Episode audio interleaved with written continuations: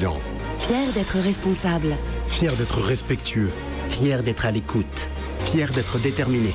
Fier d'être juste. Fier de servir la justice.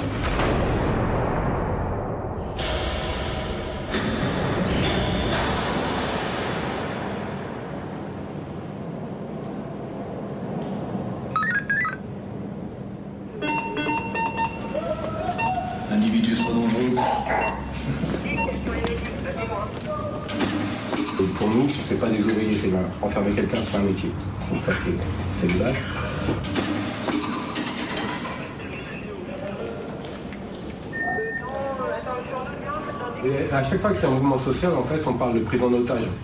Quand c'est la RATP, quand c'est les profs, on prend en otage la population, etc. Là, il y a une véritable prise en otage. Parce que les matins, ils ont le droit de ouvrir la cellule à quelqu'un pendant une heure, ils leur donnent accès à la bouffe, à la cantine, etc. Et là, ils font plus. Là, ils font. Dans les prisons, ils coupent l'électricité, ils coupent l'eau, ils restreignent les promenades. Les prisonniers, ils n'ont pas le droit au travail, donc ils n'ont pas le droit de continuer. Donc, il y a une véritable prise en otage et personne n'en parle. Et la seule parole qu'on entend, c'est pour celle des matons. Donc, euh, donc en fait, on est là pour faire sortir une autre réalité, c'est que celle des prisonniers, celle de leur famille. Il y a des familles qui ne voient pas leurs proches, ils répondent pas au téléphone, donc ils n'ont pas de nouvelles de leurs proches. On peut comprendre que c'est angoissant. Et que la prison, c'est déjà un lieu euh, de violence, et que bah, les prisonniers, ils sont mis dans une situation encore plus violente. Là, on exacerbe la violence. On se demande même s'ils ne veulent pas faire créer des, tensions pour favoriser leur mouvement. Donc en fait, l'important pour nous, là, c'était de montrer en fait l'envers du décor, de la réalité de l'enfermement et des conséquences de mouvements de colère sur les premières victimes, entre guillemets, qui sont les prisonniers.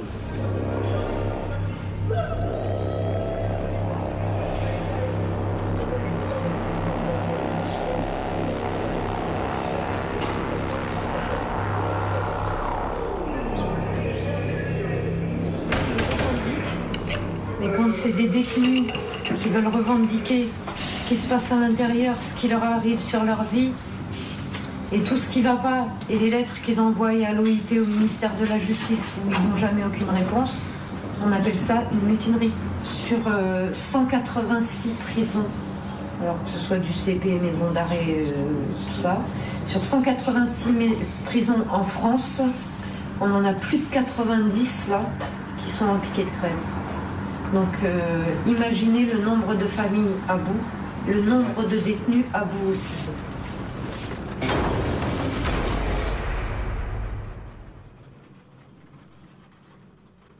Le 8 octobre 2016, une patrouille de flics est attaquée à coups de cocktail Molotov à Viry-Châtillon en banlieue parisienne. L'image des deux voitures sérigraphiées calcinées tourne en boucle dans les médias. La, la classe politique s'indigne et s'émeut. S'ensuit une mobilisation de policiers à Paris d'abord, puis dans toute la France. Images glaçantes de cortèges de flics armés et cagoulés manifestant à la tombée de la nuit dans les rues de Paris. Leur revendication Un droit élargi à user de leurs armes. Selon les syndicats de police, lors de cette attaque, les policiers n'auraient pas fait usage de leurs armes pour se défendre, car la loi en matière de légitime défense ne le permet pas. Dans un pays où le nombre de meurtres commis par la police, la plupart du temps classés sans suite, est délibérément tue, où la brutalité policière se normalise, le mouvement des policiers revendique un droit à recourir à la force encore plus élargi. Face à, tête- face à cette grogne sans précédent, le gouvernement acte un certain nombre de revendications. Une réforme du droit à user des armes à feu par la police et un élargissement du statut de la légitime défense sont votés. Ne soyons pas dupes. Ces lois ne viennent que donner un statut légal à des pratiques déjà bien présentes dans le très sécuritaire paysage français. Deux ans après, c'est au tour des matons de s'agiter. Leur prétexte Le 11 janvier, un détenu dit radicalisé agresse trois surveillants dans la prison de Vendin-le-Vieil. Un mouvement né sous la forme de blocage de plusieurs centres pénitentiaires. Des images étranges nous parviennent. Besançon, on peut voir sur une photo de l'Est républicain le mot ZAD tagué sur un carton devant une grande porte verte. À côté, on peut y lire Nique tout à l'encre noire. En fond, on y devine des silhouettes principalement d'hommes en parka gris, casquette et bonnet. Tache étrange, un drapeau bleu-blanc-rouge. Mais on est où? Devant la maison d'arrêt de Besançon. Mais que se passe-t-il? Une grève de surveillants pénitentiaires.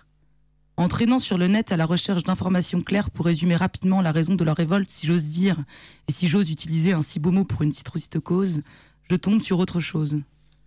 Fait divers, Marseille, un détenu de la prison des Baumettes décède après avoir été tabassé. On en est là, coincé entre une grève surmédiatisée et une réalité cachée comme d'habitude derrière d'épais murs en pierre. derrière une administration pénitentiaire qui avale tout, derrière des portes de maisons d'arrêt, de centres de détention et de maisons centrales. Leurs revendications portent sur la sécurité? Vraiment? Mais la sécurité de qui? Ce ne sont pas les détenus qui sont retrouvés morts, souvent dans des situations inexpliquées, des détenus frappés, tabassés et humiliés? C'est troublant de voir les surveillants s'insurger de la violence qu'ils subissent. Oui, la la prison est une violence, mais qui la subit vraiment? Dans la continuité du mouvement policier, les surveillants revendiquent un droit à user de la force élargie et un renforcement du dispositif de surveillance et de contrôle à l'intérieur des prisons. Ces deux mouvements ont été légitimés par une couverture médiatique diffusant une ambiance d'insécurité permanente sur fond de menaces terroristes, justifiant ainsi contrôle, enfermement et répression. Et bien que les réformes sur la prison soient toujours en discussion, il se dessine déjà une liberté accrue des matons à fouiller, frapper, humilier les détenus. Voilà le tableau. Un contrôle grandissant des populations, toujours plus de droits pour les gardiens du capital, une presse qui se fait relais des discours sur l'insécurité, une justice à deux vitesses, un état d'urgence permanent, la, la, chasse aux pauvres encore et toujours. Et des mouvements conservateurs, réactionnaires, au cœur même des appareils sécuritaires étatiques qui viennent appuyer, accélérer le processus. C'est à une véritable conquête sécuritaire à laquelle on assiste. L'enfermement est la clé de voûte de cette société de contrôle, que ce soit dans les centres de rétention, les centres éducatifs fermés ou les prisons. Ce n'est pas pour rien que l'État perfectionne sa machine à enfermer, prévoyant la construction de 33 nouvelles prisons, élargissant les droits des forces de l'ordre, triplant la durée d'enfermement possible dans les centres de rétention. Et si cette machine paraît froide et implacable, des actes et des solidarités se nouent toujours à l'intérieur comme à l'extérieur de ces hauts murs d'enceinte. En témoigne ce mouvement de protestation porté par un certain nombre de prisonniers en plein blocage des matons. En témoignent ces rassemblements de solidarité, ces affiches, ces textes, ces tracts, ces feux d'artifice, comme autant de coups portés à l'enfermement. C'est de ça dont on va vous parler aujourd'hui, dans cette nouvelle émission du Champ d'émeute consacrée à l'enfermement.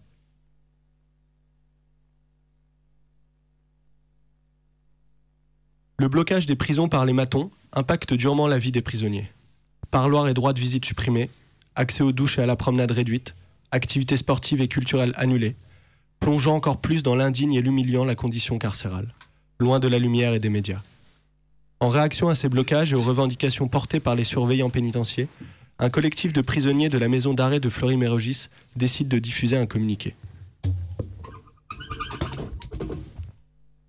Nous, prisonniers, condamnés ou prévenus, enfermés à la maison d'arrêt de Fleury-Mérogis, lançons un appel contre la conquête sécuritaire qui se joue en ce moment à travers les mobilisations des surveillants de prison dans toute la France. Cet appel vise également à construire une force collective entre les détenus en lutte et à l'extérieur. Depuis plusieurs jours, des surveillants de prison bloquent les entrées des maisons d'arrêt, centrales et centres de détention du territoire français. Ici, à Fleury-Mérogis, l'établissement est régulièrement paralysé depuis le début de la semaine par plusieurs dizaines de surveillants, empêchant les parloirs avec nos familles, parfois venus de loin, empêchant les extractions dans le cadre des procédures judiciaires, bloquant les aménagements de peine, l'entrée des avocats, les cantines, les cuisines, le nettoyage et toutes les activités dédiées à la prétendue réinsertion. Leurs, revendications sont simples. Ils réclament plus de moyens et plus de sécurité pour le personnel pénitentiaire. Ce qui se traduit concrètement par un armement généralisé des surveillants, l'imposition des menottes aux détenus lors de leur déplacement hors de cellule et des restrictions conséquentes de nos libertés et de nos droits, pour le peu qu'il en reste. Leur mouvement fait suite à diverses manifestations supposées de violence depuis quelque temps qui, si elles existent, ne sont pas que des actes isolés, bien souvent en réponse ne sont que des actes isolés, bien souvent en réponse à une violence bien plus importante de l'institution carcérale et de l'État en général.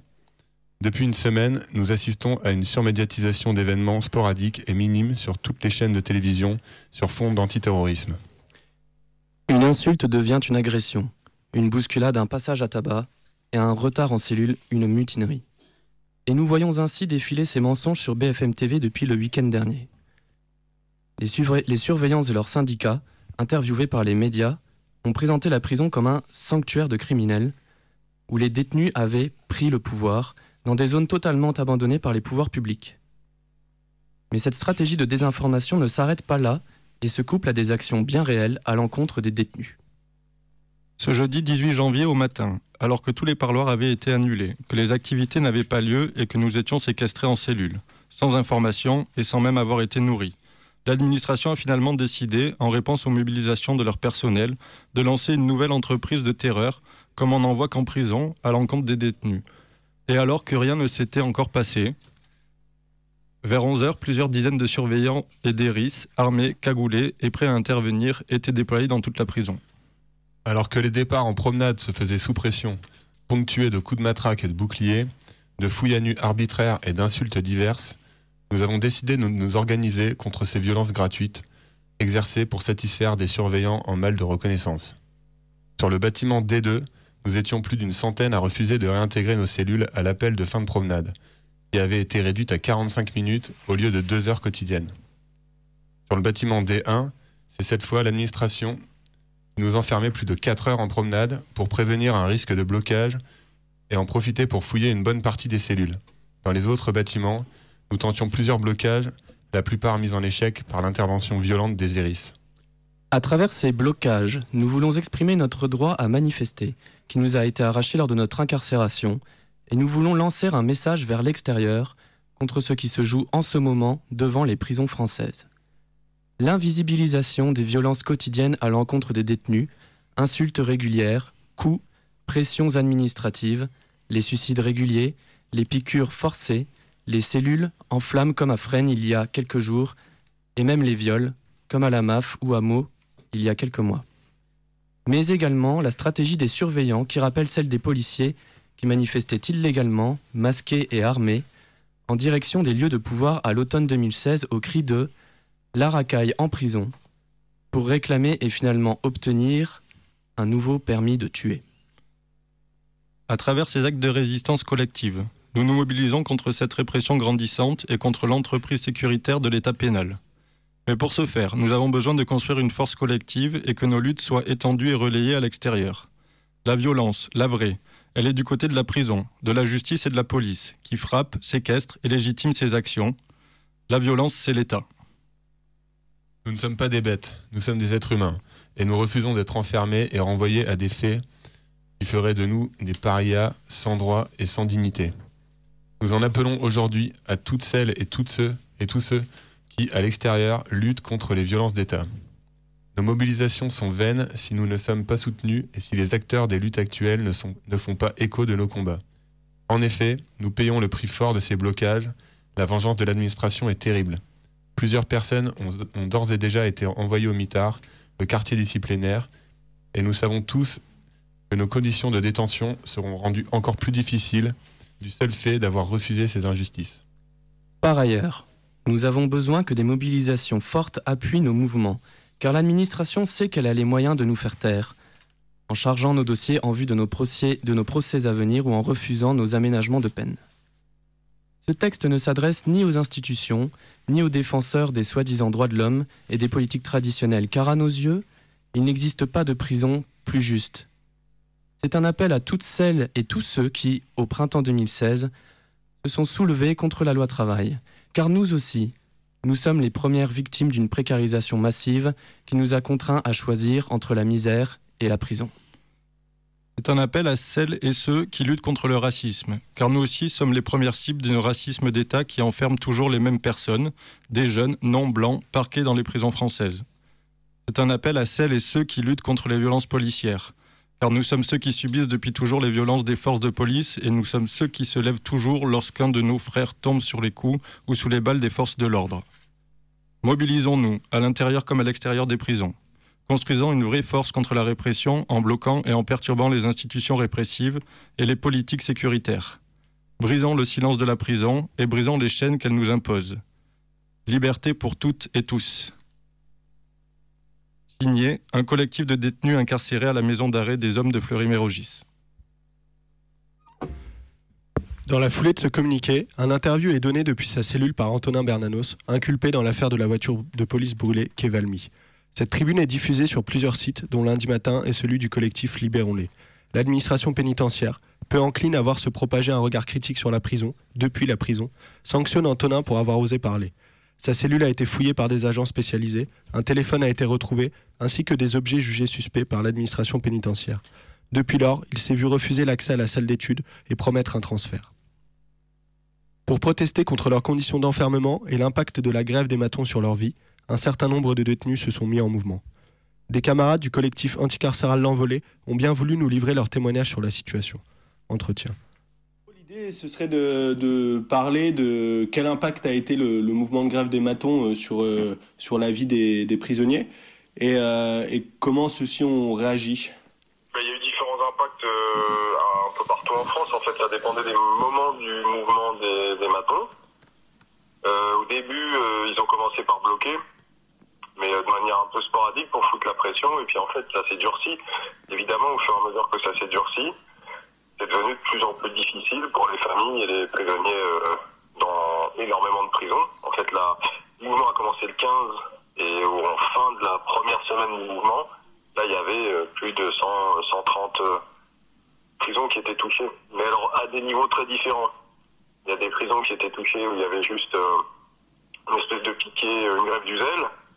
D'autres où il y avait des piquets qui étaient tenus vraiment par les matons de dehors et puis euh, toutes les, tous les trucs intermédiaires. Donc en fonction de ça, ça a changé vachement l'ambiance à l'intérieur des prisons. Mhm. Il y a des endroits où tous les parloirs étaient interrompus pendant deux jours, trois jours, quatre jours. Ils arrivaient à empêcher les familles euh, de rentrer vraiment. Donc là, évidemment, à l'intérieur, euh, bah, les gens ne voient plus personne. Euh, T'en as marre. Tu sors pas de cellule. D'autres endroits où les parloirs étaient réduits parce que les matons bloquaient pas 24 heures, enfin, on va dire toute la journée, quoi. Et puis enfin, euh, il y a d'autres endroits où les CRS sont intervenus pour parfois forcer les, barrages de matons. Euh, et, voilà, mais ça, ça dépendait vachement du rapport de force local entre euh, au sein des syndicats de matons. C'est-à-dire, est-ce que le, piquet il était tenu par le SPS, c'est-à-dire le petit syndicat, le syndicat vraiment minoritaire des matons, mais qui est un syndicat très dur, très radical, qui est sur une ligne officiellement très clairement anti-prisonnier, autant que anti-administration. C'est le syndicat 100% surveillant, celui qui, qui, qui syndique les surveillants de base. Et puis FO, qui lui est plus représentatif dans le sens où ils ont beaucoup plus de, de syndiqués et ils font plus des élections euh, euh, internes. Et puis, euh, et d'autres endroits, c'est plus la CGT ou l'UFAP qui tenait les, piquets et donc eux, c'est ceux qui se sont assis le plus vite à la table avec, euh, avec euh, leur ministre. Du coup, euh, dans ces endroits-là, les piquets étaient plus légers, ils laissaient plus passer les gens et le mouvement s'est arrêté plus vite. C'est-à-dire que le 22, c'était fini. Là où ailleurs, ça a continué de manière perlée, parce que justement, ils voulaient tenir dans un jeu syndical, évidemment, où ils voulaient faire des points et devenir les syndicats les plus... ceux qui lâchent pas, quoi. C'était FO, avec derrière FO euh, le SPS. On, a pu lire euh, à, différents endroits que, les détenus euh, se sont mis aussi à protester à la fois contre ce mouvement de grève des matons et leurs conditions d'enfermement, et notamment avec un communiqué là qui est sorti de, de Fleury Morangis, et, et, aussi des refus de, repartir de promenade ou des blocages de, de prison, etc. Est-ce que vous pouvez nous en dire un peu plus là-dessus? Termes de, de communiqués de textes qui sont sortis, il n'y en a pas eu beaucoup. Il y a eu celui de Fleury, ça c'est vrai, euh, qui est sorti et qui a bien circulé alors que le mouvement était encore en cours du côté des matons. Et, euh, il est le fruit forcément d'une histoire collective puisque euh, en fait les prisonniers étaient bloqués en promenade. En fait là c'est l'inverse, c'est les matons qui les empêchaient de remonter, ils ne géraient plus les mouvements à l'intérieur. Et du coup, ça a permis à beaucoup de gens de discuter et d'écrire, d'écrire quelque chose ensemble. Euh, ailleurs, il n'y a pas eu beaucoup d'écrits qui sont sortis. Nous, là, on a reçu à l'envolée euh, des courriers, euh, là récemment, depuis la fin du mouvement. On va publier dans le prochain numéro, notamment de prison de femmes aussi, qui racontent le mouvement de, depuis l'intérieur, mais pas uniquement d'un point de vue du quotidien, qui racontent en fait que des prisonniers ou des prisonniers ou des prisonnières voient dans ce mouvement. C'est-à-dire, il officialise un conflit très réel entre les matons et les, prisonniers. Et là, c'était très net. Il y a beaucoup de témoignages et beaucoup de gens qui racontent que euh, même dans des tôles où, le mouvement n'était pas suivi à 100% par les syndicats, enfin par les, par les matons, c'est-à-dire qu'il restait encore des matons qui travaillaient. Il n'y avait pas que les CRS euh, ou les ERIS qui étaient venus les remplacer à l'intérieur, c'est-à-dire qu'il y avait aussi des matons, des, jaunes, quoi, enfin des, gens qui font pas la grève.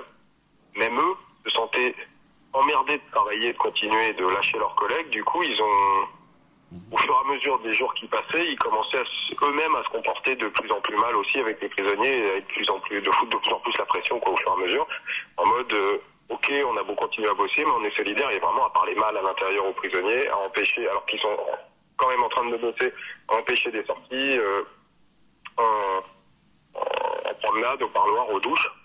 Du coup, euh, ce qui fait que les journées, les prisonniers se retrouvaient vachement enfermés en cellule très longtemps, ou à l'inverse, quand ils étaient dehors, ils se retrouvaient à rester 6 heures dehors.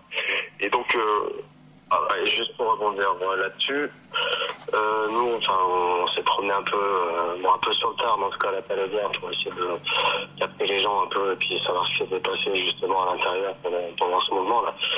Et il y avait quelqu'un qui était allé voir son pote qui était à l'intérieur et qui, lui avait dit justement que pendant la grève, les matons ils se sentaient en position de force parce qu'ils sont dans un, dans un rapport conflictuel et avec l'administration, mais aussi avec euh, avec les prisonniers. Donc c'est des petits trucs de pression du quotidien. C'est genre, euh, il nous racontait que son pote, par exemple, il a pris quatre jours de militaire parce que il réclamait une douche, on n'a pas pu lui sortir du sport, il réclamait une douche. Donc il proteste, donc c'est quatre jours de militaire, par exemple. Donc c'est des petits trucs, euh, voilà, du ton quotidien qui est, qui est plus le même, qui est déjà qui est déjà compliqué, mais là en plus pendant 15 jours, c'est des petits trucs comme ça, tu prends pas ta douche, des fois il y a dans certains établissements, il y a les cantines aussi qui arrivaient pas, des cantines de tabac notamment, des choses comme ça quoi. Donc c'est euh, une situation qui voilà, qui qui qui, qui pourrit quoi. En gros, c'est la même chose que d'habitude, mais en plus en plus officiel. C'est ça, avec un rapport de force qui fait en plus qui, est- qui est vraiment qui est, qui est concret, qui est réel quoi. pour le coup, quoi. Chacun se retrouve, et il y a vraiment deux camps qui se qui, qui se font face à ce moment-là. Et du coup, il y a eu beaucoup de remontées, de refus de blocage, de petits blocages sporadiques, euh, refus de remontée de, de promenade à droite à gauche, euh, qui sont faits à chaque fois terminés. euh, pour le moment, nous, on n'a pas eu de témoignages euh, de, de gens euh, qui se sont fait vraiment laminer. Il y a des gens qui se sont fait mettre au mitard après ces mouvements, à droite à gauche, comme toujours, quand il y a un mouvement collectif, ils désignent des meneurs. Mais euh, on n'a pas eu, pour le moment, on n'a pas eu vent de, de procès, la suite de ça. Je pense qu'ils essayent plutôt pour le moment de pas de mettre de l'huile sur le feu, quand même, parce qu'ils ont flippé vraiment au ministère que ça parte en couille euh, plus sérieusement, euh, vraiment des deux côtés, quoi, avec des matons qui se durcissaient et à l'intérieur, qu'il y ait des prisonniers qui s'énervent vraiment. Du coup, il y a eu, je sais pas comment dire, je trouve que c'est plutôt, alors que c'est un mouvement qui a été très puissant du côté des matons, c'est-à-dire qu'ils ont vraiment été très néfastes, ils ont fait beaucoup de mal.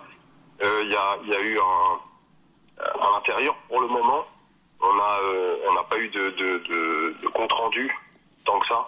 On a pas reçu encore ça beaucoup de ces mouvements euh, collectifs.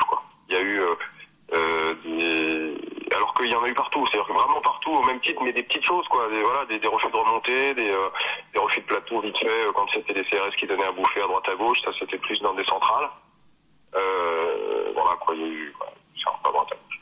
Et puis des familles qui gueulent à l'entrée aussi, hein, parce que quand même, toutes les familles qui se retrouvent à venir au, au parloir, et tout, ça, ça a été au bout de la première semaine, il y a commencé à y avoir ça, quoi. Parce que comme il y avait beaucoup de journalistes qui venaient, que les journalistes, tous les jours, ils faisaient un peu leur, euh, leur sujet toujours sur les matons qui sont là, ils s'arrêtent, ils s'arrêtent pas, ils comprenaient pas vraiment ce qui était en train de se discuter au ministère. Du coup, euh, euh, au bout d'un les journalistes, ils tournent leur micro vers, vers, des, vers des familles et les proches, quoi. Et il y a notamment...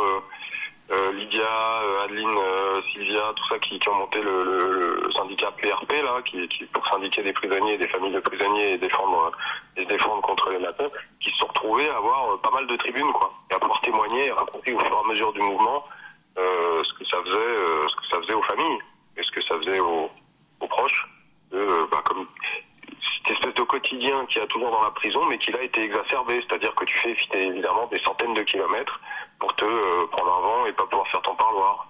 Et, euh, et ça, ça a été dit, redit un petit peu. C'est rare que dans un mouvement de matin, on trouve enfin, de temps en temps, quand même des familles, des proches et des prisonniers qui parlent. Quoi.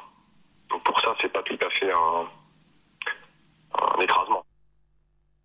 I'm Johnny Cash.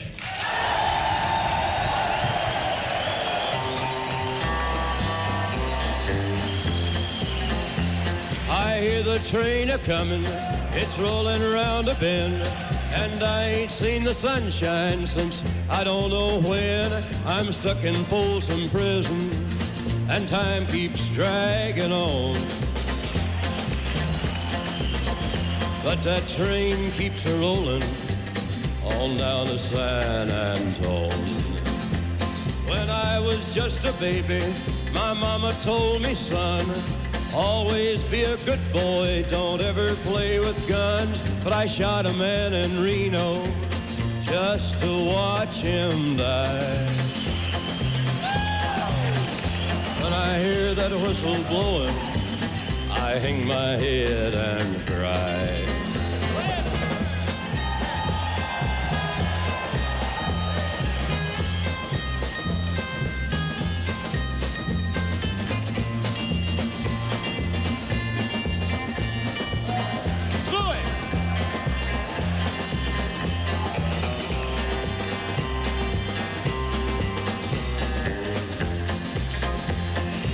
There's rich folks eating from a fancy dining car.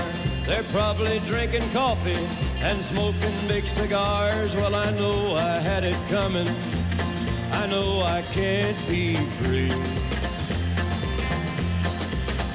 But those people keep a moving, and that's what tortures me.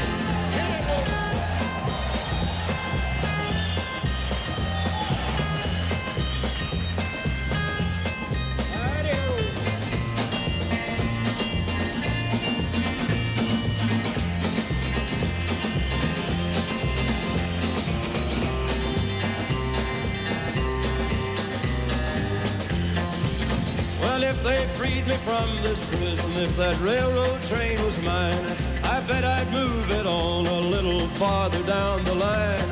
Far from Folsom Prison, that's where I want to stay.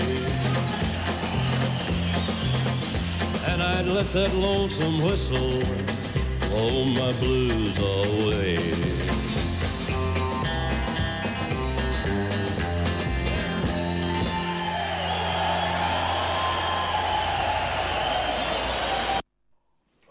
Est-ce que par exemple euh, un certain nombre de revendications portées par les matons ont été euh, mis en application ou vont être mis en application? Est-ce que parce que il semblerait que les blocages se soient levés là euh, depuis euh, depuis la, fin du mois de janvier.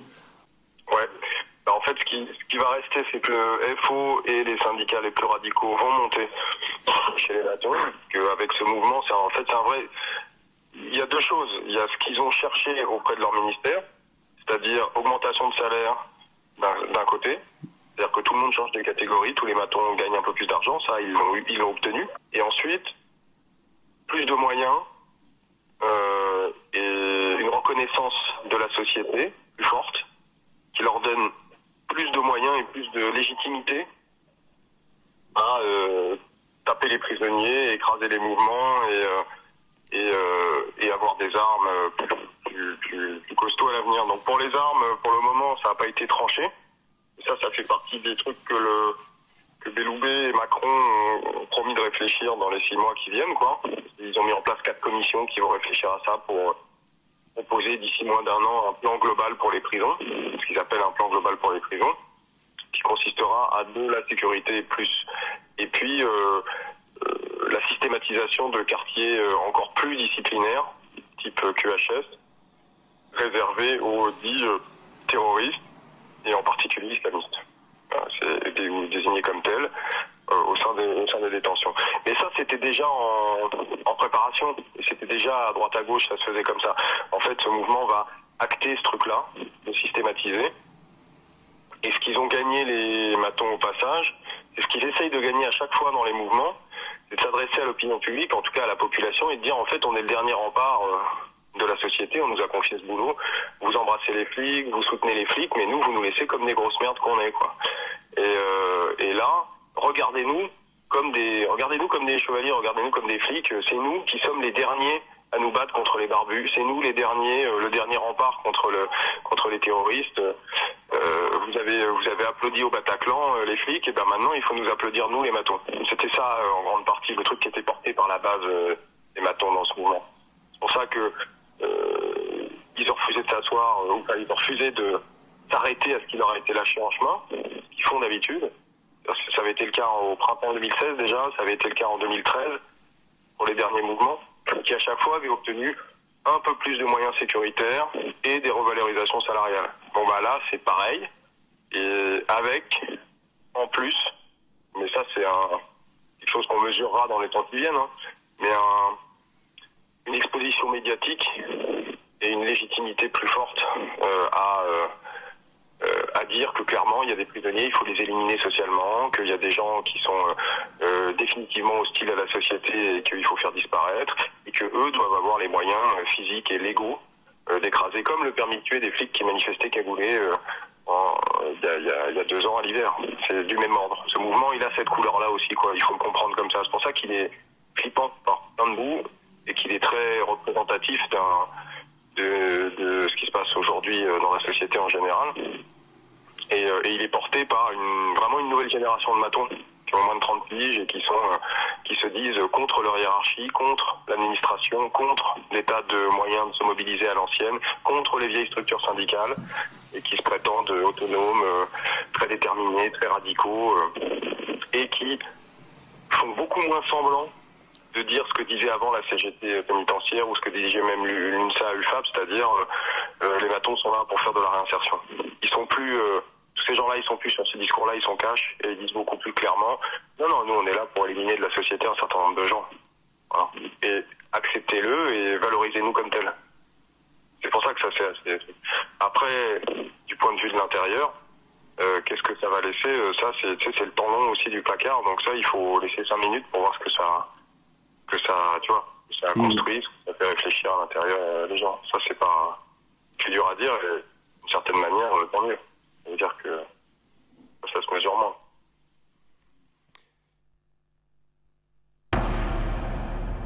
Radio Canu, la plus.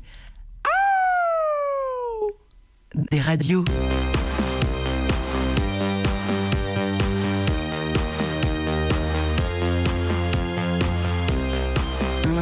de 18 à 19h.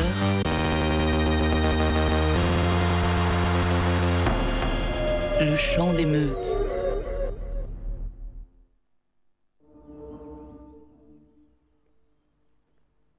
Nul de nous n'est sûr d'échapper à la prison. Aujourd'hui, moins que jamais, sur notre vie de tous les jours, le quadrillage policier se resserre. Dans la rue et sur les routes, autour des étrangers et des jeunes, le délit d'opinion est réapparu. Les mesures antidrogue multiplient l'arbitraire. Nous sommes le signe de la garde à vue. On nous dit que la justice est débordée. Nous le voyons bien, mais si c'était la police qui l'avait débordée. On nous dit que les prisons sont surpeuplées, mais si c'était la population qui était suremprisonnée. Peu d'informations se publient sur les prisons. C'est l'une des régions cachées de notre système social, l'une des cases noires de notre vie. Nous avons le droit de savoir, nous voulons savoir. C'est pourquoi, avec des magistrats, des avocats, des journalistes, des médecins, des psychologues, nous avons formé un groupe d'information sur les prisons. Nous nous proposons de faire savoir ce qu'est la prison, qui y va, comment et pourquoi on y va, ce qui s'y passe, ce qu'est la vie des prisonniers et celle également du personnel de surveillance, ce que sont les bâtiments, la nourriture, l'hygiène, comment fonctionne le règlement intérieur, le contrôle médical, les ateliers, comment on s'en sort et est-ce que, dans notre société, d'être l'un de ceux qui en sont sortis. Ces renseignements, ce n'est pas dans les rapports officiels que nous les trouverons. Nous les demandons à ceux qui, à titre quelconque, ont une expérience de la prison ou un rapport avec elle. Nous les prions de prendre contact avec nous et de nous communiquer ce qu'ils savent. Un questionnaire a été rédigé qu'on peut nous demander. Dès qu'ils seront assez nombreux, les résultats en seront publiés. Ce n'est pas à nous de suggérer une réforme, nous voulons seulement faire connaître une réalité, et la faire connaître immédiatement, presque au jour le jour, car le temps presse. Il s'agit d'alerter l'opinion et de la tenir en alerte. Nous essaierons d'utiliser tous les moyens d'information, quotidiens, hebdomadaires, mensuels. Nous faisons donc appel à toutes les tribunes possibles. Vous venez d'entendre le manifeste du GIP, groupement d'information sur les prisons, diffusé le 8 février 1971, 1971 et signé entre autres par Foucault et Vidal Naquet.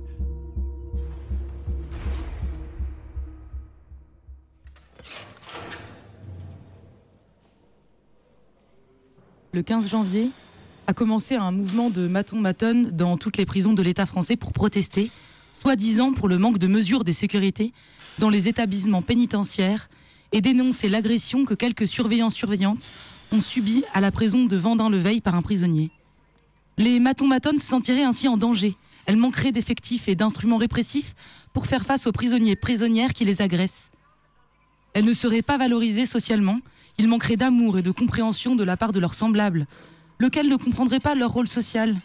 Mais elles se feraient maltraiter aussi par l'État, lequel, en les sous-payant, n'apprécierait pas le grand service qu'elles rendent à la société, en gardant les méchants et les méchantes à l'écart, hors de la vue des gens honorables. Les matons et les matones ne sont pas des ouvrières. Ils et elles sont des agents actifs dans la protection et la préservation d'un système qui protège les riches et enferme les précaires. L'amélioration des conditions de travail qu'elles réclament ne sont pas autre chose qu'un manifeste en faveur d'un modèle de sécurité, de société basée sur la sécurité. Mais pas la sécurité d'avoir une vie digne et épanouie, ni la sécurité de pouvoir arriver à la fin du mois avec suffisamment de ressources matérielles, non plus la sécurité de ne pas manquer de logement, ni de nourriture, ni de chauffage, ni la sécurité de ne pas se faire arrêter, contrôler, ni tabasser dans la rue à cause de la couleur de ta peau, de ton idéologie, de ta religion ou de ton orientation sexuelle. La sécurité qu'elles défendent est basée sur le contrôle, la haine et la peur. Elles demandent plus de caméras de vidéosurveillance, plus de fouilles, plus d'armes, plus d'effectifs, plus de barbelés, plus d'isolement, plus de discrimination, plus d'obéissance. En prison, nous vivons enfermés, ce qui est en soi une mesure inhumaine, d'une grande violence, mais nous vivons aussi sous la menace permanente. Au moindre incident ou montée de ton dans une discussion, les matons débarquent à plusieurs. On se fait vite entourer d'uniformés, prêts à intervenir. Ils disposent de menottes, de casques, de boucliers, de la force brute, du nombre, de la menace. En cas de nécessité, il y a aussi les hérisses, plus entraînés et avec plus de moyens. Un incident banal peut faire l'objet d'un CRI, compte rendu d'incident, lequel entraîne un passage en commission disciplinaire. Les sanctions dont elle dispose sont bien connues. Confinement, mitard, isolement, transfert disciplinaire, piqûre d'anxiolytique. La machinerie répressive dont il dispose n'est donc pas négligeable. Cependant, toutes ces mesures se sont avérées complètement inefficaces, puisque les matones continuent à se faire agresser. Alors, la solution passerait par les endurcir, les incrémenter. Peut-être avec des tasers se sentirait-elle mieux? Et pourquoi pas un boulet attaché au pied Une caméra de gaz euh, calmerait-elle les récalcitrantes En réclamant plus de moyens, ils réclament plus de contraintes pour nous, les prisonniers et les prisonnières, ce qui entraîne plus de tension, plus de rage et plus de violence. Les surveillants surveillantes de prison, conjointement avec les autres forces répressives, sont ceux et celles qui font le sale boulot pour les États, sont celles qui font que la machine tourne. Elles sont complices des politiques gouvernementales qui génèrent davantage d'inégalités et, donc, poussent les pauvres et les excluent à la débrouille, à la lutte pour la survie, à la lutte pour le changement social. Elles sont agents actifs dans la défense du modèle patriarcal qui enferme les femmes qui se sont défendues des attaques machistes, celles qui s'écartent de leur rôle imposé de mère et d'épouse. Ils se plaignent de faire un boulot qui n'est pas valorisé socialement. Mais comment veulent-ils qu'on valorise celui ou celle qui enferme des êtres humains dans des cages? Les tortionnaires, euh, eux non plus, ne sont pas bien vus. Par contre, tout le monde apprécie la boulangère du coin. Il n'y a rien d'étonnant là-dessus. C'est plutôt une bonne nouvelle. Avec les blocages des prisons, les matons matones ont fait une déclaration de guerre aux prisonniers prisonnières. Elles se sont attaquées à toutes les choses qui nous touchent de près dans notre quotidien. Elles nous ont laissés sans parloir, punissant au passage nos proches qui se sont déplacés pour rester à la porte ou qui ont vu le temps de parloir réduit considérablement. En empêchant l'entrée des intervenants intervenantes, elles nous ont laissés sans activité, sans formation ni travail, si on peut appeler travail l'esclavage légal qui s'applique en prison. En empêchant l'entrée aux docteurs, psy et infirmières, sauf une docteure et une infirmière, elles nous ont laissés sans soins, ni médicaments. En bloquant l'entrée des fournisseurs, elles nous ont laissés sans pain, sans cantine, sans produits frais, sans fruits et légumes. En retardant les mouvements, elles ont raccourci les horaires de promenade et de sport, ou les ont carrément supprimés. Elles ne se sont pas attaquées à leur hiérarchie, ni au fonctionnement de l'institution en ce qui concerne la question sécuritaire. Elles n'ont pas laissé les portes ouvertes, ni n'ont menacé de le faire. Tout le personnel pénitentiaire est bien entré. Il continue à nous enfermer dans les cellules, à faire des fouilles, à nous faire passer sous le portique, à faire des CRI. La machine fonctionne. C'est étonnant le zèle qu'elles apportent à leurs tâches. Ils défendent le règlement et l'institution comme si c'était leur maison ou leur famille. Or, euh, elles défendent quoi? Ou qui, au juste? Un État qui les considère comme un pion de plus? Et qui n'est même pas en mesure de leur garantir une pension digne pour la retraite Mais c'est beaucoup plus facile de s'attaquer aux plus démunis, à celles qui ont les bras liés, à celles qui sont ici retenues en otage, impuissantes de voir qu'elles peuvent faire ce qu'elles veulent et qu'elles bénéficient de totale impunité. En effet, tous ceux qui s'érigent en défenseurs de la loi et de l'ordre, qui sont prêts à intervenir avec l'usage de la violence au moindre mouvement collectif de notre part, bloquent l'entrée sans que personne intervienne. Elles sont au-dessus de ça. C'est gratuit. Ici, c'est chez eux. Nous ne sommes que des pièces à utiliser pour leur tour de force. Et c'est justement ce qu'ils cherchent. Nous pousser à bout, nous énerver, nous faire exploser de rage. Tout d'un coup, les nouvelles d'agressions de surveillants et surveillantes se multiplient dans les médias fidèles au régime. Le voyez-vous? Voyez-vous comment c'est dangereux en prison? Quelles bêtes devons-nous garder? Elles aimeraient qu'on mobilise nous aussi, que ça pète ici pour donner de l'ampleur à leurs mouvements. Nous nous trouvons coincés au milieu. D'un côté, le besoin de répondre, de ne pas se laisser faire, de l'autre, le besoin d'agir intelligemment, pour ne pas tomber dans leur manège, de ne pas agir comme ils le voudraient. Nous avons choisi de leur euh, rappeler à chaque instant que nous sommes en colère, qu'on les méprise profondément, que ce qu'ils font nous dégoûte, et qu'on n'oublie pas, et qu'après, on se croisera tous les jours, et qu'à la fin, on récolte ce que l'on sème. Avec la rage au ventre, Marina. Et donc je viens de vous lire euh, un texte qui a été écrit depuis le centre pénitentiaire euh, pour femmes de Rennes en janvier 2018. Radio. Sur, sur, sur, sur deux.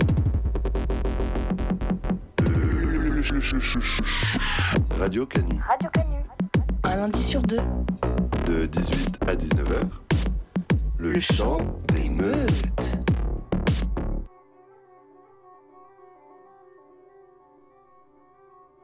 Le groupe d'information sur les prisons vient de lancer sa première enquête. Ce n'est pas une enquête de sociologue. Il s'agit de laisser la parole à ceux qui, ont- une expérience de la prison. Non pas qu'ils aient besoin qu'on les aide à prendre conscience.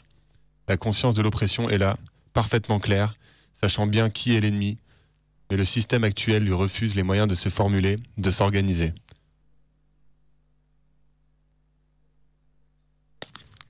Nous voulons briser le double isolement dans lequel se trouvent enfermés les détenus.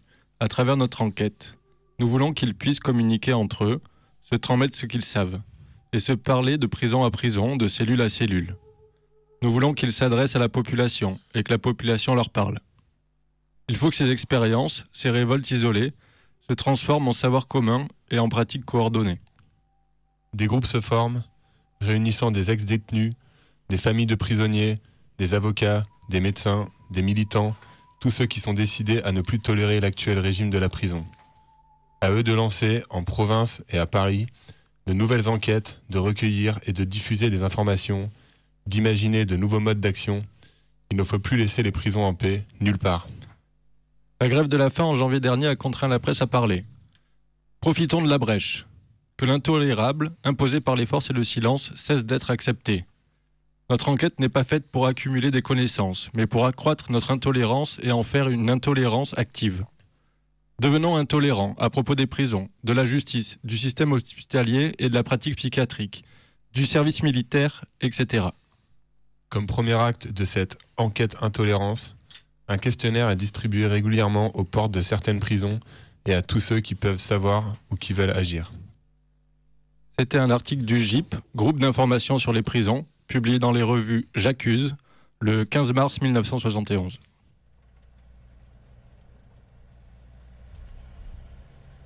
Continuer sur l'A46, prendre la sortie 13. Au rond-point, prendre la première sortie sur le boulevard des Nations. Direction déchetterie, zone industrielle, polyalimentaire, centre pénitentiaire. Boulevard des Nations donc, sur ma gauche, point P. À droite, atelier Momo, publicité. Devant moi, un premier mirador surplombant, surplombant l'enceinte en béton garni de gazon et de jeunes feuillus. En amont, un haut grillage sous un ciel de ligne à haute tension et d'une maille d'acier contre les évasions.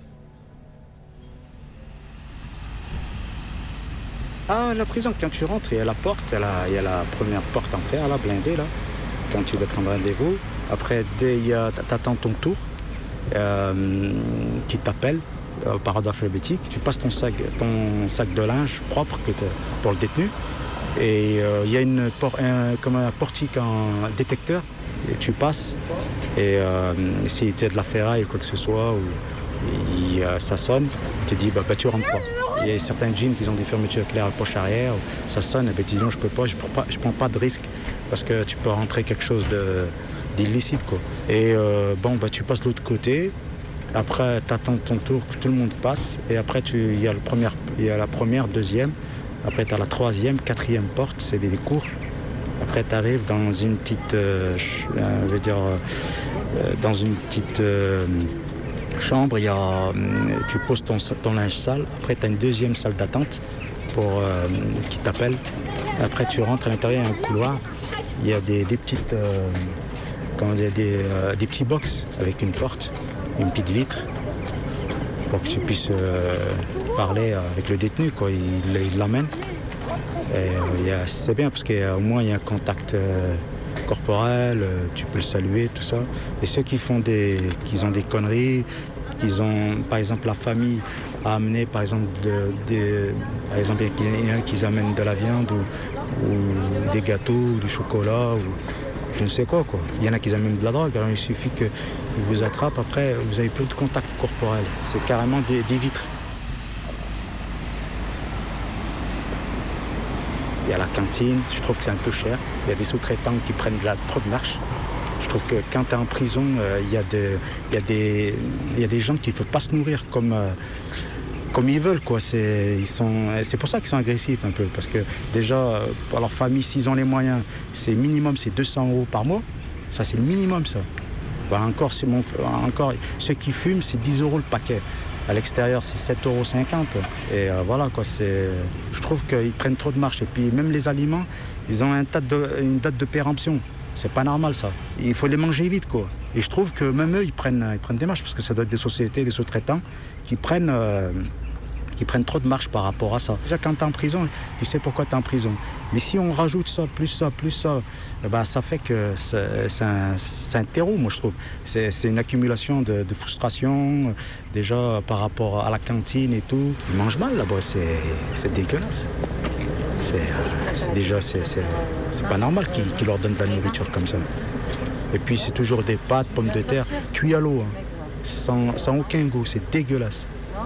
Tu manges ça euh, pendant deux mois, trois mois, quatre mois, après tu stagnes, ça y est, tu, tu peux plus. Alors après, ils vont te dire, il faut pas leur donner à manger parce que ça les énerve, c'est trop d'épices. C'est comme le café. Euh, ils n'ont pas le droit au café. Du thé, des infusions, ouais, mais pas de café. Parce que ça les énerve, ça les excite. Bah, je sais pas comment ils ont décrété, parce que je vais dire une chose, le règlement intérieur, ça dépend d'une prison à l'autre. Par exemple, ici, tu n'as pas le droit du café si tu vas, je sais pas moi, à Saint-Quentin, Falavé ou, ou à Rouen, eh ils ont le droit du café. C'est le, le directeur qui, qui impose des, des- interdictions. Plus de café. Ils travaillent. Ben, c'est payé à coup de front, c'est des sous-traitants. Il faut aller vite, il faut pas parler, il faut baisser. C'est pire que dans les, dans les goulags, quoi. C'est- pire dans les goulags. Je te jure, moi, il m'a expliqué. Il m'a dit, il tu te compte? Il m'a dit, il faut travailler. Il m'a dit, ça, ça, ça occupe et tout. Je comprends, mais il faut pas non plus. euh, il faut que ça soit plus, euh, je vais pas dire un plaisir, mais quand même qu'ils soient motivés pour travailler. On va dire en moyenne, ils sont payés entre 300 et 400 euros. Et ça, c'est les, les gens qui travaillent normal. Normal. Par mois, oui. Ça, c'est payé à coup de fond. Alors, comment veux-tu, quand ils te disent qu'on est payé à ce prix-là, c'est pas qu'ils sont, on va pas dire, mais qui- on va dire qu'il faut que leur fruit de travail soit récompensé. Commence par exemple à 7 heures, tu travailles jusqu'à 1 heure, un truc comme ça, un truc 7 heures, ou même pas, ou 6 heures. Et puis après, ils rentrent à 1 heure, ils, ils mangent. Après, il y a la, il la sortie. Voilà, quoi, c'est un peu spécial. Ici, on est à Corba, la prison de Corba. Euh, déjà, ils sont punis d'être ici et ils ont été privés de sortie, de promenade. Ça, je trouve ça pas bien. Et, euh, et par rapport aux cantines aussi, quand ils, quand ils, euh, quand ils commandent entre guillemets la nourriture, les boissons et tout ça, des fois ils sont pas servis à temps. Donc euh, je trouve que c'est un peu du laisser aller en fait. On a l'impression qu'ils sont ici, mais eux ils s'en foutent quoi. Eux, c'est pas les, gardiens qui sont ici, donc euh, ils en ont rien à foutre quoi. Euh, il m'a dit, bon, il y en a qui sont restés, sont restés 10 jours, 15 jours sans, sans, sans se laver. Bon, bah, il m'a dit déjà, bon, on les voit tous les jours. C'est les, matons, on les voit tous les jours. Et en plus de ça, c'est pour en rajouter une couche.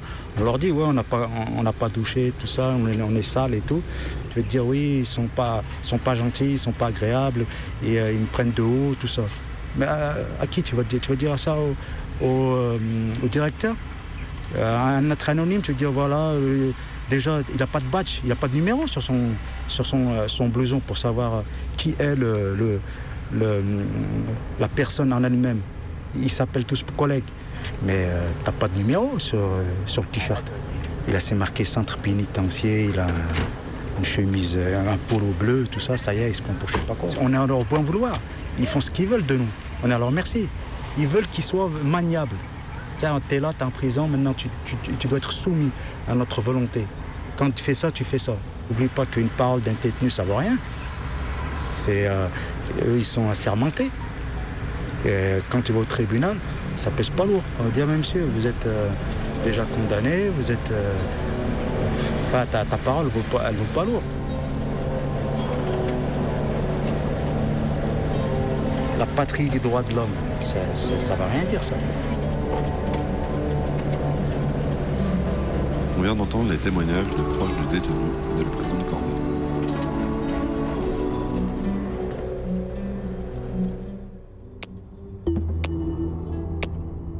Dépression et je ne sortais plus de ma cellule.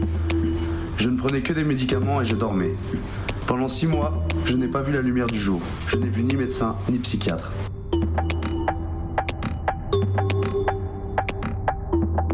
Cette citation d'une détenue illustre bien que les personnes emprisonnées ne vont pas bien d'un point de vue psychologique.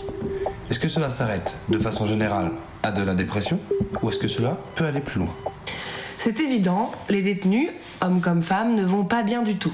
Il y a un nombre toujours croissant de prisonniers et de prisonnières qui souffrent de troubles non seulement psychologiques, mais également psychiatriques. Alors, il y a bien sûr des états dépressifs graves, on va dire, euh, on estime à peu près à la moitié qui en souffrent, et on estime que 80% des détenus présentent au moins un trouble psychiatrique. Quel genre de trouble? Alors, on trouve des troubles psychotiques aigus, des troubles bipolaires, de la paranoïa, mais encore également euh, des insomnies ou une grande anxiété. Ces troubles nécessiteraient une prise en charge spécialisée. Et bien sûr, euh, il y a un taux de suicide énorme en prison qu'on estime 7 fois supérieur au taux de suicide de la population générale. D'accord. Et vous pourriez détailler un peu ces conditions qui sont favorables à la détresse psychologique? Alors, déjà, on peut citer euh, en première position la surpopulation. Les détenus sont bien souvent beaucoup trop nombreux par rapport à la capacité d'accueil de la majorité des prisons. Un chiffre me vient en tête, euh, dans une prison française, il y avait euh, une occupation de 205% par rapport à la capacité d'accueil de la prison. Euh, Cette surpopulation va créer en fait une assez grande promiscuité entre les personnes qui du coup n'ont plus beaucoup d'intimité et qui peuvent s'en trouver oppressées, voire même anxieuses. Ces sentiments vont se trouver aggravés par le manque d'hygiène, par exemple. Ensuite, comme facteur de trouble, il faut citer la rupture en fait des liens affectifs avec la famille, avec le conjoint et avec en fait tout le réseau social de la personne qui va être coupé en fait de tout son réseau social. Cette rupture va déstabiliser énormément la personne. Ensuite, on peut citer la déresponsabilisation qui va jouer aussi un énorme rôle dans l'apparition des troubles. Et puis, bien sûr, les violences inhérentes à la vie quotidienne en prison, comme le harcèlement ou les raquettes ou la violence physique. Et puis enfin, on a euh, la- l'attente en fait du jugement, l'attente en, en elle-même du jugement, puis le transfert en établissement pour peine, qui peuvent être des événements qui sont vécus comme, euh, comme insupportables. Ces conditions d'enfermement peuvent donc mener les détenus vers de graves dépressions, on l'a dit. Vous parliez également des troubles psychotiques. L'enfermement rendrait donc des personnes schizophrènes?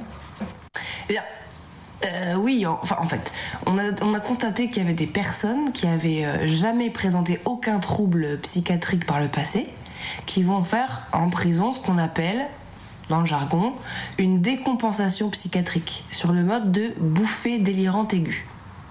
Alors, pour faire simple, une bouffée délirante aiguë, c'est un épisode qui va être brutal et momentané, où la personne va se mettre à délirer. Donc ça peut se manifester par euh, des hallucinations qui peuvent être auditives, visuelles. Euh, on va avoir une altération du jugement, beaucoup. Ça peut être euh, des interprétations complètement insensées d'événements euh, passés ou présents. Et aussi, point très important de la bouffée délirante, c'est une humeur très très instable. Donc la personne avait peut-être une fragilité au départ, fragilité psychique, fragilité qui était compensée euh, par des conditions sociales favorables et des mécanismes de défense efficaces. Ces boucliers vont être balayés en fait par les conditions de l'enfermement. Et du coup, la fragilité n'est plus compensée. On dit que la personne décompense. Donc certaines, certaines personnes peuvent ne faire un épisode de ce type qu'une seule fois, mais dans d'autres cas, ça peut se produire plusieurs fois. Et là, ça peut marquer en effet une éventuelle entrée dans la maladie qu'on appelle euh, communément schizophrénie, mais il faut quand même garder à l'esprit euh, euh, qu'il faut faire attention avec ce terme.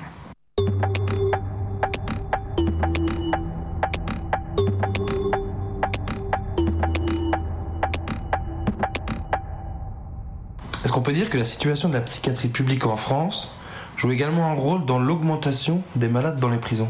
Ah Oui, oui, bien sûr. Il y a par exemple euh, des, grandes restrictions budgétaires hein, dans ce domaine. Et donc ça, évidemment, c'est pas pour aider les patients. Du coup, le nombre de lits s'en trouve réduit, il y a moins de place pour les patients. Euh, on peut aussi parler du fait que, euh, à présent, on a totalement cessé de former des infirmières qui vont être spécialisées en psychiatrie. Ça va être des infirmières qui vont quand même avoir une formation, mais la formation, elle est réduite par rapport à, à avant. Donc on peut dire que globalement, le secteur de la, de la psychiatrie euh, en France, il est fragilisé. Et dans l'ensemble des établissements pénitentiaires, n'y a-t-il pas d'unité de soins psychiatriques? Alors, les secteurs, euh, les secteurs de psychiatrie pénitentiaire, ça s'appelle des services médico-psychologiques et régionaux, donc SMPR. Donc des SMPR, il en existe 26 en France. Alors que en France, il y a 187 établissements pénitentiaires. Donc 26, 26 SMPR pour 187 euh, prisons, c'est euh, dérisoire, c'est rien. Donc les soins psychiatriques urgents, ils vont pouvoir être assurés, mais les prises en charge psycho- psychothérapiques qui, demandent plus de long terme, en fait, elles elles vont être très très très rares. Donc en fait, les moyens qui sont alloués à ce secteur, au secteur de la psychiatrie euh, et de la psychiatrie en prison, ils sont largement insuffisants pour assurer une prise en charge de qualité et diversifiée. Donc un ou une détenue qui présente des troubles graves restera en prison. Ben, dans les textes, normalement, un psychiatre, il pourra demander, euh, si, s'il le juge nécessaire, il pourra demander une hospitalisation d'office. Donc on a, bré- on a l'abréviation c'est HO.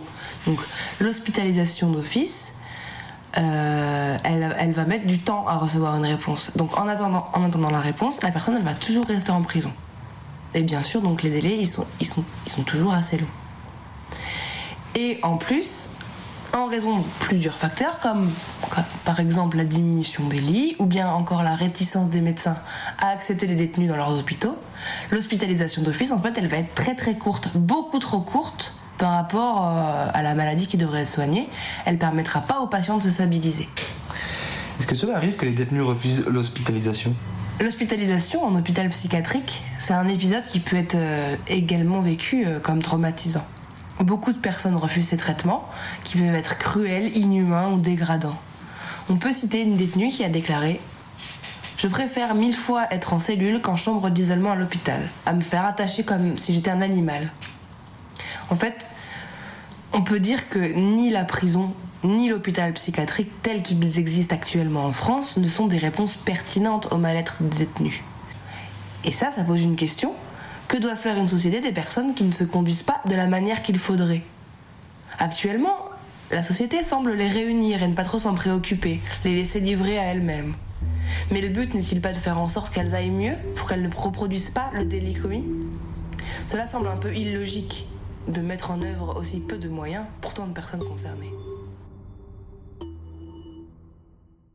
Le système pénitentiaire, c'est-à-dire le système qui consiste à enfermer des gens sous une surveillance spéciale dans des établissements clos jusqu'à ce qu'ils soient amendés, c'est du moins ce qu'on suppose, a totalement échoué. Ce système fait partie d'un système plus vaste et plus complexe qui est, si vous voulez, le système punitif. Les enfants sont punis, les écoliers sont punis, les soldats sont punis. Enfin, on est puni pendant toute sa vie. Et on l'est pour un certain nombre de choses, qui ne sont plus les mêmes qu'au XIXe siècle. On vit dans un système punitif. C'est cela qu'il faut mettre en question. La prison, en elle-même, n'est qu'une partie du système pénal, et le système pénal n'est qu'une partie du système punitif. Il y a eu depuis le début du XIXe siècle toute une série d'institutions qui ont fonctionné sur le même modèle, qui obéissaient aux mêmes règles, et dont la première description, presque délirante, se trouve dans le célèbre Panopticon de Bentham. Institutions de surveillance où les individus étaient fixés, soit un appareil de production, une machine, un métier, un atelier, une usine, soit un appareil scolaire, soit un appareil punitif, correctif ou sanitaire. Ils étaient fixés à cet appareil, contraints d'obéir à un certain nombre de règles d'existence qui encadraient toute leur vie, et cela sous la surveillance d'un certain nombre de gens, de cadres, contremaîtres, infirmiers, gardiens de prison, qui disposaient de moyens de punir consistant en amendes dans les usines, en correction physique ou morale dans les écoles et les asiles, et dans les prisons, en un certain nombre de peines violentes et essentiellement physiques. Hôpitaux, asiles, orphelinats, collèges, maisons d'éducation, usines, ateliers avec leurs disciplines, et finalement prisons, tout cela fait partie d'une espèce de grande forme sociale du pouvoir qui a été mise en place au début du XIXe siècle, et qui a sans doute été l'une des conditions du fonctionnement de la société industrielle, si vous voulez, capitaliste. Pour que l'homme transforme son corps, son existence et son temps en force de travail et la mette à la disposition de l'appareil de production que le capitalisme cherchait à faire fonctionner, il a fallu tout un appareil de contraintes, et il me semble que toutes ces contraintes qui prennent l'homme depuis la crèche et l'école le conduisent à l'asile de vieillards en passant par la caserne, tout en le menaçant de la prison ou de l'hôpital psychiatrique, relèvent d'un même système de pouvoir. Dans la plupart des autres domaines, ces institutions se sont assouplies, mais leur fonction est restée la même. Les gens ne sont plus aujourd'hui encadrés par la misère, mais par la consommation. Comme au XIXe siècle, même si c'est sur un autre mode, ils sont toujours pris dans un système de crédit qui les oblige, s'ils se sont achetés une maison, des meubles, à travailler à longueur de journée, à faire des heures supplémentaires, à rester branchés. La télévision offre ces images comme des objets de consommation et empêche les gens de faire ce que l'on craignait déjà tant au XIXe siècle, c'est-à-dire aller dans les bistrots où se tenaient des réunions politiques, où les regroupements partiels locaux, régionaux de la classe ouvrière risquaient de produire un mouvement politique, peut-être la possibilité de renverser tout ce système. Extrait d'un entretien de Michel Foucault intitulé Prison et révolte dans les prisons, paru en Allemagne en juin 1973. Voilà, c'est la fin de notre émission. Euh, on tient à remercier particulièrement l'envolée pour euh, s'être prêté au jeu des questions-réponses. Euh, le prochain numéro sort euh, d'ici deux semaines. Rien ni personne ne pourra étouffer une révolte. Tu as semé la graine de la haine, donc tu la récoltes. Les rebelles et les rebus ont tous opté pour le boycott. Faisons en sorte que les aisés nous lèchent les bottes. Traînons plus bas que terre. Ceux qui nous l'ont déjà fait. Prendre le mal par le mal n'est pas bon en effet, mais la rage Et la frustration empêche à la réflexion. Est-ce Dieu ou le diable qui guide toutes nos actions. Sache que derrière nous il y a Beauval ainsi que les Lillettes Tous les départements du 01 au 77 J'ai accompagné de 10 à côté de Mystique réagit Notre tendance à l'extrémisme poussée par le lust de la justice. Strictement hardcore La jeunesse est désespérée, elle est hardcore Et rien ne pourra l'arrêter Quoi qu'il arrive, nous saurons aussi nous défendre. Car tu ne te doutes que tout vient à bois à qui c'est attendre La sédition est la solution. Révolution Multiplions les manifestations. Passons à l'action La sédition est la solution. Révolution Multiplions les manifestations. L'explosion de toutes les cités approche. D'abord des gens fâchés qui n'ont pas la langue dans, la poche. Dans la poche. Faisons partie d'un parti d'avant-garde guidé par deux principes visant à renverser la société. Juste pour le plaisir, je répète, ma cité va craquer. Une révolution complète. Je prends plaisir au vacarme, au fracas des vitres quand tout crame. Les cris des jeunes deviennent des arts, puis des armes.